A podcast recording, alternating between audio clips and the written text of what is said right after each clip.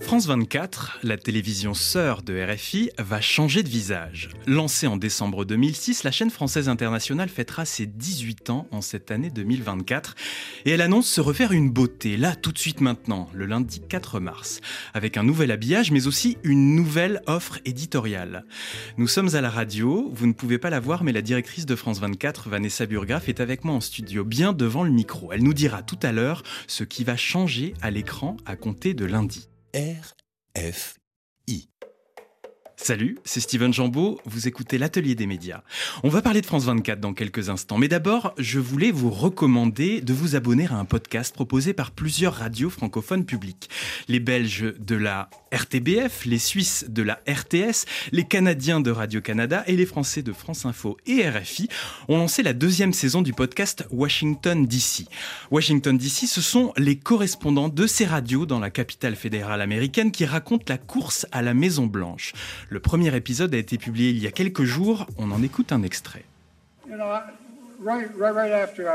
Juste après mon élection, j'ai été à une réunion du G7 et j'ai dit l'Amérique est de retour. Et Mitterrand, d'Allemagne, euh, enfin de France, et il m'a dit, il m'a dit, euh, vous êtes revenu depuis combien de temps? Il a ensuite confondu Helmut Kohl avec Angela Merkel et cerise sur le gâteau lorsqu'il s'est exprimé depuis la Maison Blanche un poil irrité pour dire qu'il avait toute sa tête, eh bien il a parlé de Sisi du Mexique à propos d'El Sisi, le président égyptien. Vous savez, à la base, le président du Mexique, Sisi, ne voulait pas ouvrir la porte pour laisser passer l'aide humanitaire. Et je lui ai parlé. Ouais, c'est vraiment gênant. Hein. On, il convoque en urgence une conférence de presse pour expliquer qu'il a une très bonne mémoire, qu'il a toute sa tête. Washington DC, D apostrophe ICI, vous saisissez le jeu de mots, est disponible sur toutes les plateformes de podcast. RFI le propose sur ses sites et applications et en exclusivité sur la chaîne YouTube de la Radio Mondiale. Allez, sans plus attendre, on va se pencher sur le nouveau visage que va prendre France 24 à compter du lundi 4 mars. Bande annonce. En 2024, découvrez le nouveau visage de France 24. Nouveau rendez-vous. Plus de direct, toujours plus proche de vous. Toutes nos équipes se mobilisent pour vous offrir le meilleur de l'info. France 24 se réinvente. Rendez-vous le 4 mars.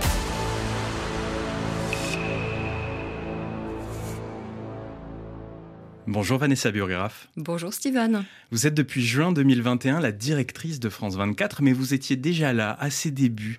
Le dernier grand lifting de France 24 datait de décembre 2013. Dix ans, ça commençait à faire beaucoup, non? Ça commençait à faire beaucoup. On avait besoin de changements. Le monde change. France 24 change. Le monde s'accélère. Les crises géopolitiques euh, se multiplient. La guerre en Ukraine, le conflit entre Israël et le Hamas, les crises écologiques, euh, sans compter la guerre informationnelle qui est sans limite aujourd'hui, euh, sans compter les révolutions technologiques qui alimentent parfois la désinformation. Eh bien, France 24 a décidé de se mettre, euh, euh, si je puis dire, euh, au diapason de ce nouveau monde, d'offrir plus de direct demain à nos téléspectateurs. plus de direct, ça ne veut pas dire aller plus vite, c'est au contraire prendre le temps de plus de décryptage, d'analyser, de contextualiser tous les grands événements de l'actualité internationale pour donner des clés de compréhension à nos téléspectateurs. Un monde qui va de plus en plus vite, qui s'accélère, et nous, on va prendre plus de temps justement pour comprendre ce monde. Alors j'ai travaillé à France 24 entre 2010 et 2018. Vous et moi avons connu la chaîne avec une image au format 4 tiers, puis un jour le passage au 16 neuvième et même à la haute définition, au miracle. En préparant cette émission, j'avais d'abord employé le terme de métamorphose pour parler de ce qui arrive ce lundi 4 mars, mais je me suis dit que ce serait peut-être un peu trop. Est-ce que je me suis trompé? J'ai envie de dire que notre mission, elle reste la même. Notre ligne éditoriale, elle change pas. Donc euh, métamorphose, oui, métamorphose parce que euh, on va avoir un nouvel habillage, parce qu'on va avoir de nouvelles tranches d'informations qui vont être plus identifiées avec des noms de tranches, avec un, un présentateur qui va porter sa tranche avec des rendez-vous, je vous le disais, plus identifiés. Mais notre ligne éditoriale reste la même. Nous sommes une chaîne de service public avec des missions de service public. Nous défendons les valeurs françaises, la liberté, la démocratie, la défense des minorités, la laïcité. Nous sommes aux côtés des femmes aussi, quotidiennement. Et ça, c'est le socle de France 24 et celui-ci ne bouge pas. Mais il y a en effet un renouvellement de la chaîne qui va se faire à la fois sur le fond et sur la forme. Mais le socle est là. On va entrer dans le détail. Euh, depuis 2013, le slogan de France 24, c'est liberté, égalité, actualité. Et là, il y a un nouveau mot que vous souhaitez faire entrer, en tout cas dans votre communication autour de, ce, de ces changements à France 24, c'est le mot de confiance. Expliquez-moi ce que cela signifie. Je vous le disais, on est en pleine guerre informationnelle. Il y a des révolutions aussi euh, technologiques, notamment avec l'arrivée de l'intelligence euh, artificielle et une propagation à grande vitesse de fausses informations. Et souvent, le téléspectateur ou les gens qui nous consultent sur les environnements numériques sont inondés d'informations qui ne sont parfois pas vérifiées, qui ne sont parfois trafiquées. Et aujourd'hui, nous, on a besoin de ce lien de confiance avec les téléspectateurs, avec ceux qui nous suivent sur nos environnements numériques, pour leur dire que notre information, c'est une information qui est transparente, c'est une information qui est vérifiée, qui est vérifiée par nos équipes ici euh, à Paris, mais qui est vérifié aussi par notre réseau de correspondants sur le terrain. On a un réseau de correspondants incroyable à travers le monde, 200 correspondants à travers le monde, aussi avec une cellule euh, d'observateurs. Euh, vous connaissez bien d'ailleurs les, observateurs, de France, les 24, observateurs de France 24 qui débusquent tous les jours des fausses informations. Et nous, on a besoin de ce lien de confiance avec nos téléspectateurs, d'aller encore plus loin dans ce lien de confiance et de leur montrer aussi comment on travaille, quelles sont les coulisses de France 24. Alors sans doute la confiance, c'est l'une des choses les plus dures à obtenir et à faire durer dans le temps, hein, dans les relations amicales, amoureuses, ça se travaille au quotidien, on le sait. Euh, pour les médias et leur public, c'est pareil. L'antithèse de la confiance, c'est la défiance et on voit justement cette défiance monter vis-à-vis de la politique française, par exemple en Afrique, et vis-à-vis des médias en règle générale, hein, pas seulement France 24 et RFI, mais le monde médiatique euh, dans son ensemble. Quelles sont les clés, justement, les solutions que les médias peuvent essayer de mettre en œuvre pour reconquérir cette confiance bah, c'est vérifier la vérification de l'information, justement avec des journalistes qui sont sur le terrain. Ça, ça me semble euh, la proximité. la proximité, exactement, être proche de nos téléspectateurs. C'est aussi la diversité des points de vue. Ça, je crois que ça me semble très très important. C'est de ne pas euh, l'équilibre des points de vue. Ça, c'est aussi, je pense, un gage de confiance qui est extrêmement important. C'est-à-dire de ne pas écouter euh, qu'une seule voix, mais écouter toutes les voix et essayer de comprendre aussi toutes ces voix, de les décrypter et de les entendre sur notre antenne.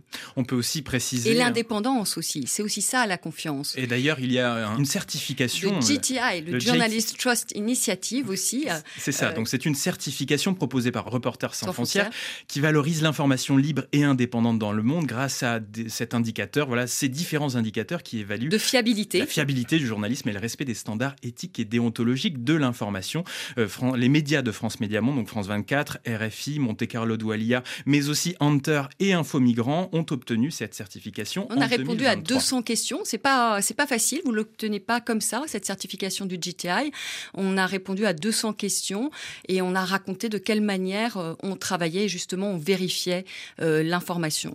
Alors Vanessa Burgraff, directrice de France 24, euh, à partir de lundi du lundi 4 mars, France 24 va proposer une nouvelle offre éditoriale à 360 degrés, broadcast et numérique. Peut-on lire dans la communication autour de ce changement. Entrons un petit peu ensemble dans le détail de ces sept grandes tranches d'informations incarnées. Vous voulez donner davantage de place au direct. Pourquoi davantage de place au direct?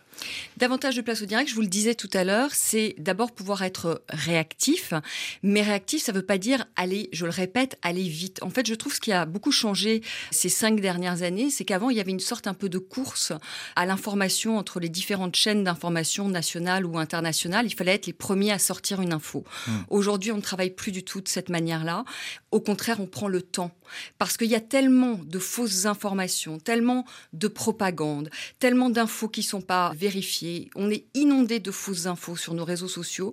Aujourd'hui, c'est pas aller vite, être les premiers à sortir l'info, mais c'est au contraire, j'ai envie de dire, de prendre le temps et le prendre le temps de vérifier euh, l'information. Ne pas mettre un bandeau rouge tout de suite sur France 24 quand quelque exactement, chose se d'aller d'aller voir nos correspondants sur le terrain qui vérifient euh, l'information, de prendre le temps avec nos journalistes spécialisés de vérifier l'information. La vérification de l'information, je dirais qu'elle est vraiment au cœur de notre ligne éditoriale et aujourd'hui au cœur aussi de notre métier de journaliste à France 24, même chose à RFI ou à MCD.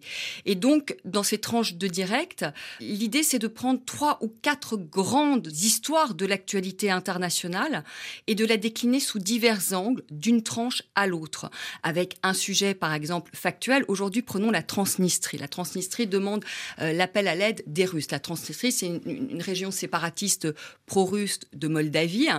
Euh, donc, nous, on va faire un sujet d'abord factuel pour expliquer ce qui se passe, cette appel à l'aide, euh, entre guillemets, euh, de la Transnistrie à la Russie. Mais après, on va s'arrêter sur ce qu'est ce pays géographiquement, quelle est l'histoire de ce pays, comment ce pays en est arrivé à devenir une région séparatiste pro-russe, la guerre qui a été menée avec la Moldavie, les conséquences que ça a au niveau régional. Donc c'est plusieurs déclinaisons sur une grande histoire du jour. Votre ambition, c'est de mieux identifier les contenus et, vos contenus magazines.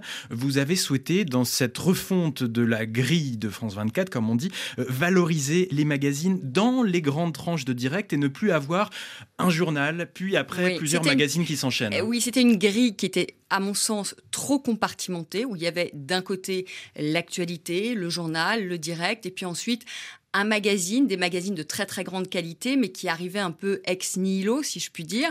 Aujourd'hui, ces magazines vont être intégrés dans ces tranches de direct. Ils vont être lancés par les présentateurs. Chaque magazine a un angle spécifique, et donc pour maintenir, pour garder avec nous le téléspectateur et donner donc plus de fluidité euh, à ces tranches, puisque dans chaque tranche d'information, il y aura un fil rouge. Le fil rouge, c'est évidemment l'actualité du jour, mais c'est aussi le présentateur qui incarne ce fil rouge, ce qu'on appelle un anchorman ou une anchorwoman, et qui aura deux heures. De la rondeur, de la convivialité. Voilà, et de la fluidité aussi entre les journaux d'actualité et les magazines. Vous avez souhaité aussi créer de nouveaux rendez-vous ou en pérenniser certains, par exemple, vous renforcer la place de l'Afrique sur la chaîne francophone de France 24 avec un journal de l'Afrique qui devient quotidien là où il n'était que du lundi au vendredi jusqu'ici. Alors d'abord, ce que je veux dire quand même, enfin, je pense que tous les auditeurs d'RFI connaissent bien France 24, mais je vais quand même le redire. France 24, euh, c'est une chaîne d'actualité internationale 7 jours sur 7, 24 heures sur 24, qui a une spécificité, c'est que ce sont, on parle de France 24, c'est la marque, mais France 24, ce sont quatre chaînes. Une chaîne en français, une chaîne en anglais, une chaîne en espagnol et une chaîne en arabe. Et on parlait tout à l'heure de plus de proximité. C'est pas une chaîne, temps j'entends, mais c'est la chaîne des expats. C'est absolument, c'est n'importe quoi. Euh, France 24, c'est la chaîne qui s'adresse à un public francophone, à un public arabophone, à un public anglophone, à un public hispanophone. Et l'objectif, c'est justement de plus de proximité, d'aller au plus près de nos téléspectateurs. Et aujourd'hui, pour la chaîne francophone, l'Afrique, que ce soit le Maghreb ou l'Afrique subsaharienne, c'est là où se trouve le plus grand nombre de téléspectateurs que nous avons aujourd'hui. Donc l'idée c'est d'aller c'est la première chaîne d'information euh, internationale, au Maghreb et en Afrique, euh, francophone. Donc c'est d'aller au plus près de nos téléspectateurs.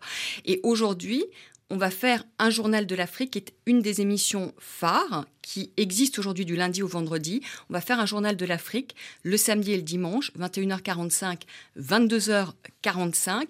Et ce qui me semble important de dire, parce qu'on parlait tout à l'heure de proximité, c'est que les Africains, parce qu'on travaille beaucoup aussi avec nos publics et de ce qu'attendent nos publics, c'est ça aussi la proximité. Et ils en ont assez, les Africains, qu'on leur parle à longueur de journée de cette Afrique en crise, crise politique, crise économique, les problèmes sanitaires, parce que l'Afrique, c'est pas que ça, l'Afrique. C'est aussi une Afrique qui est pleine d'énergie, pleine d'initiatives, qui culturellement est bouillonnante et le week-end, sur notre journal de l'Afrique, on va parler certes encore de l'actualité politique, mais on va consacrer une grande part aussi à la culture africaine, euh, aux problèmes aussi que rencontrent les Africains, les jeunes Africains, de logement, aux problèmes de santé. Mais on va parler aussi d'humour, on va parler de théâtre, on va parler de musique, mais pas uniquement de l'Afrique des crises, parce qu'ils en ont assez, les Africains, qu'on leur envoie cette image toujours d'une Afrique qui va mal. Oui, il ne faut pas que ce soit toujours austère, il faut essayer d'être davantage proche des gens, euh, parler aussi des réussites, des solutions, etc. Vous voulez aussi, avec cette nouvelle refonte de France 24, valoriser le reportage dans, ben, eh sur toute votre antenne, j'ai envie de dire, le reportage et le grand reportage, avec aussi de nouveaux rendez-vous, une semaine en France, une semaine de reportage, le monde dans tous ses états, et aussi Sport Samedi. Le reportage, c'est l'ADN de France 24. Nous sommes sur tous les terrains euh, de guerre, aux quatre coins de la planète. On a des reportages qui sont, je le dis vraiment, exceptionnels. Nous les valorisons beaucoup sur nos antennes. L'année dernière, nous avons eu plus d'une dizaine de prix et de grands prix. Aujourd'hui, au FIGRA, qui est un des festivals les plus importants du grand reportage et du documentaire, nous sommes sélectionnés six fois, ce qui n'a jamais été vu euh, pour France 24. Euh, le reportage, le documentaire est aussi au cœur de notre ligne euh, éditoriale et va continuer à l'être et de plus en plus faire du reportage et du grand reportage, ça coûte cher dans un cadre budgétaire contraint. En plus, dans une année comme celle-ci où il y a les Jeux Olympiques, où il y a eu la Cannes et d'autres encore événements euh, prévisibles, cela, euh, j'imagine qu'il y a des choix aussi qui ne sont pas évidents à faire. Non, il y a des choix qui sont pas évidents, mais il y a des choix qui s'imposent. La guerre en Ukraine, on a été euh, et on l'est toujours euh, extrêmement présent. Sur le conflit entre Israël et le Hamas, on a des équipes en plus de nos correspondants. Nous envoyons très régulièrement encore des équipes sur le terrain, même si on regrette évidemment, comme tous les médias aujourd'hui, de ne pas être à Gaza. On a malgré tout euh, une correspondante pour la chaîne arabophone qui nous remonte quand c'est possible de maintenir la communication avec elle, qui nous remonte des informations de, Gaza, mais il y a des choses qui s'imposent où, on ne peut ne pas être. Quand il y a eu ces événements aussi au Sénégal avec le report de l'élection présidentielle, évidemment, on a envoyé une équipe. Nous serons également dès demain en Iran pour couvrir les élections législatives. Donc le reportage reste au cœur de notre ligne éditoriale. Il y a des contraintes budgétaires, certes, mais euh, le reportage prime et primera toujours surtout à France 24. Mais après, en effet, il y a des choix que nous devons faire mais parfois il y a des choses qui s'imposent. Il faut être là à des endroits, on n'a pas le choix. Vanessa Burgraff, cette nouvelle offre éditoriale pour France 24 s'accompagne d'une modification des rythmes et rythmiques de travail mhm. des collaboratrices et collaborateurs des quatre chaînes. Plusieurs syndicats ont exprimé leur mécontentement. Mhm. Qu'avez-vous compris et quelles leçons en tirez-vous de ce mécontentement, Vanessa Burgraff alors, en tant que patronne de chaîne, je peux vous dire que de mener ce qu'on appelle la conduite du changement, c'est très compliqué. Et je le comprends parce que quand on est salarié, quand on a travaillé pendant des années avec une certaine rythmique, aujourd'hui, cette rythmique de travail, cette organisation du travail n'est plus adaptée à ce qui est devenu France 24, à ce qui est devenu la chaîne. Il était nécessaire de changer aujourd'hui euh, l'organisation du travail, nécessaire à la fois pour les salariés, pour leur bien-être, mais nécessaire aussi pour euh, une meilleure organisation éditoriale. C'est très compliqué parce que quand on change, il y a des inquiétudes et des inquiétudes qui sont tout à fait légitimes le changement, c'est compliqué, il y a de l'inquiétude, mais on a passé beaucoup, beaucoup de temps, je pense, avec les salariés à leur expliquer pourquoi on voulait changer. On voulait changer parce que moi, je crois beaucoup au collectif et nous avons décidé de faire des équipes du lundi au jeudi et des équipes le vendredi, samedi, dimanche. Donc, chaque tranche aura son équipe avec son rédacteur en chef, avec son chef d'édition, son chargé d'édition, mais aussi son rédacteur. Et parce que je crois quand on travaille en équipe et toujours avec la même équipe, on travaille mieux que lorsque l'on tourne sur des horaires différents et avec des personnes différentes. Et puis je trouve aussi, et je suis même certaine, que de travailler en équipe sur une tranche dédiée, qu'on s'approprie sa tranche, qu'on a des réflexions collectives éditoriales qui sont beaucoup plus fortes et que humainement aussi, on crée quelque chose, alors que lorsque l'on tourne et on travaille tous les jours avec des personnes différentes, ben je pense que c'est moins fort et que le collectif est beaucoup plus faible. Et chacune de ces équipes va s'approprier sa tranche et ça va redonner aussi un peu de sens au travail. Parce que je crois que d'avoir du sens au travail, ça me semble fondamental. Et dans n'importe quel métier, je veux dire, le matin, quand vous venez au bureau et que vous savez pourquoi vous venez et que vous avez du sens à ce que vous faites, ben je pense que ça change tout. Mais je comprends les inquiétudes des salariés, mais on a fait un très très grand travail de dialogue à la fois directement avec les salariés, mais aussi euh, avec les élus. Et on va y arriver. Je pense que ça, c'était nécessaire et ça fait partie aussi de cette métamorphose de France 24 dont vous me parliez. Euh, parlons aussi eh bien, des téléspectateurs, puisque c'est pour eux que nous travaillons. Euh, comment allez-vous pouvoir vous assurer que ces changements que vous opérez vont plaire aux téléspectateurs de France 24 Car on le sait, pour les médias internationaux, il n'y a pas de chiffres d'audience mmh. façon médiamétrie en France. Il y a des sondages, mais qui sont du pur déclaratif. Alors on a le numérique numérique, vous avez euh, des résultats qui sont immédiats. Moi, sur YouTube, par exemple, d'ailleurs, je tiens à dire que France 24 est le premier média français sur YouTube. Euh, sur média français aussi sur Facebook. Sur Facebook, sur, WhatsApp. Euh, voilà, qu'on a plus de 100 millions de téléspectateurs euh, par semaine. C'est une chaîne aujourd'hui très puissante, France 24, très très puissante à l'international. Et on a des résultats donc d'audience qui sont quasi immédiats sur le numérique. Quand on fait un débat le soir, ben, on voit le nombre d'internautes qui ont pu suivre le débat euh, presque de manière euh, immédiate. Donc on verra assez rapidement si cette nouvelle grille va plaire à nos téléspectateurs, mais je suis certaine qu'elle plaira parce que euh, il y a de très très beaux programmes. Il y a un nouvel habillage qui est beaucoup plus moderne. On garde le bleu, rassurez-moi. Ah oui, je vous rassure, garde le bleu. RFI garde le rouge, France 24 garde le bleu. Je sais que lutter contre la fatigue informationnelle vous tient à cœur, Vanessa Biographe. Comment fait-on sur une chaîne d'infos comme France 24 pour se soucier de ne pas surcharger d'actualité les téléspectateurs? Alors fatigue informationnelle, il y a, c'est certain. Maintenant, ce que je veux quand même dire, c'est que lorsqu'il y a des grands événements d'actualité et de, même de l'actualité anxiogène, et quand on traite l'actualité internationale euh, malheureusement, euh, c'est tous les jours que nous traitons de cette actualité euh, anxiogène. Et quand il y a des grands événements d'actualité internationale anxiogène, c'est quand même là où les téléspectateurs nous suivent le plus. Malgré tout, il y a quand même, c'est vrai, cette fatigue internationale. Nous avons des magazines, des magazines notamment qui sont dédiés à la culture. On va avoir beaucoup plus de sport aussi.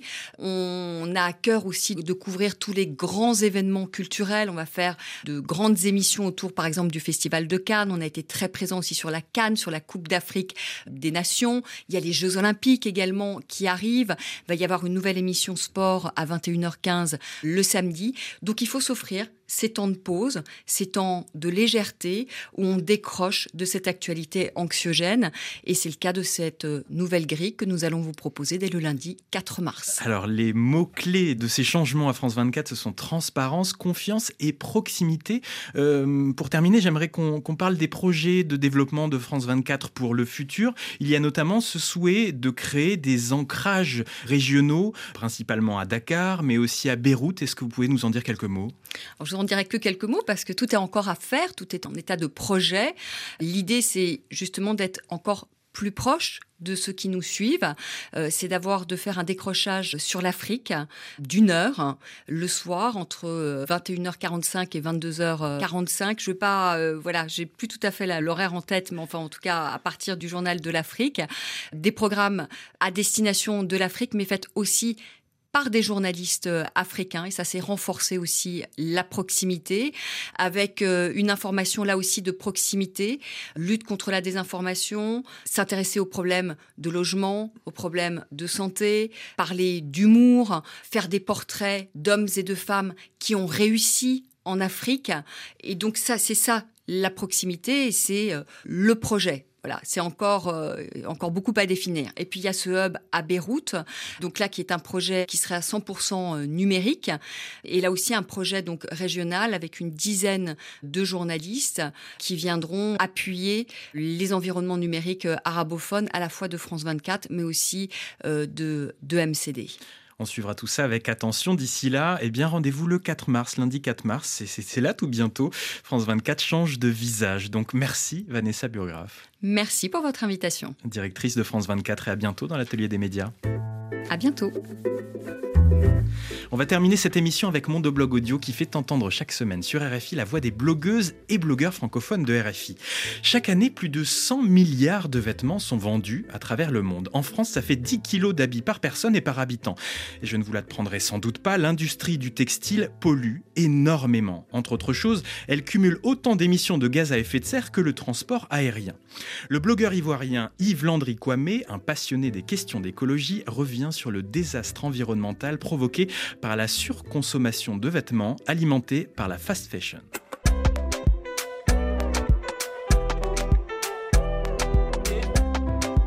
Salut, moi c'est Yves Landry Kwame, l'auteur du blog Être sensible à son environnement. Je suis né en Côte d'Ivoire, précisément à Yamoussoukro, et j'habite actuellement en France. Mon blog c'est être sensible à son environnement.mondoblog.org et il vise depuis 2017 l'éveil d'une conscience écologique collective.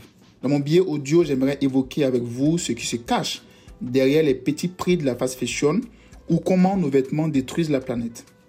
La fast fashion, c'est cette industrie qui propose des habits qui coûtent peu cher, mais qui perdent de leur superbe après le premier lavage et qui ne durent donc pas dans le temps. Aujourd'hui, il faut dire que les jeunes sont les principaux moteurs de cette machine qu'est la fast fashion et qui contribuent à polluer énormément la planète. Les jeunes veulent toujours être à la page et dans cette optique, l'importance du style vestimentaire est primordiale. Pour ne pas être démodé, il faut donc sans cesse renouveler sa garde-robe et éviter de porter plusieurs fois la même tenue. La fast fashion est le modèle idéal pour répondre à cette façon de vivre. Paradoxalement, on dit de cette jeunesse qu'elle est majoritairement sensible aux enjeux écologiques. Mais comment fonctionnent ces marques qui vendent à petit prix?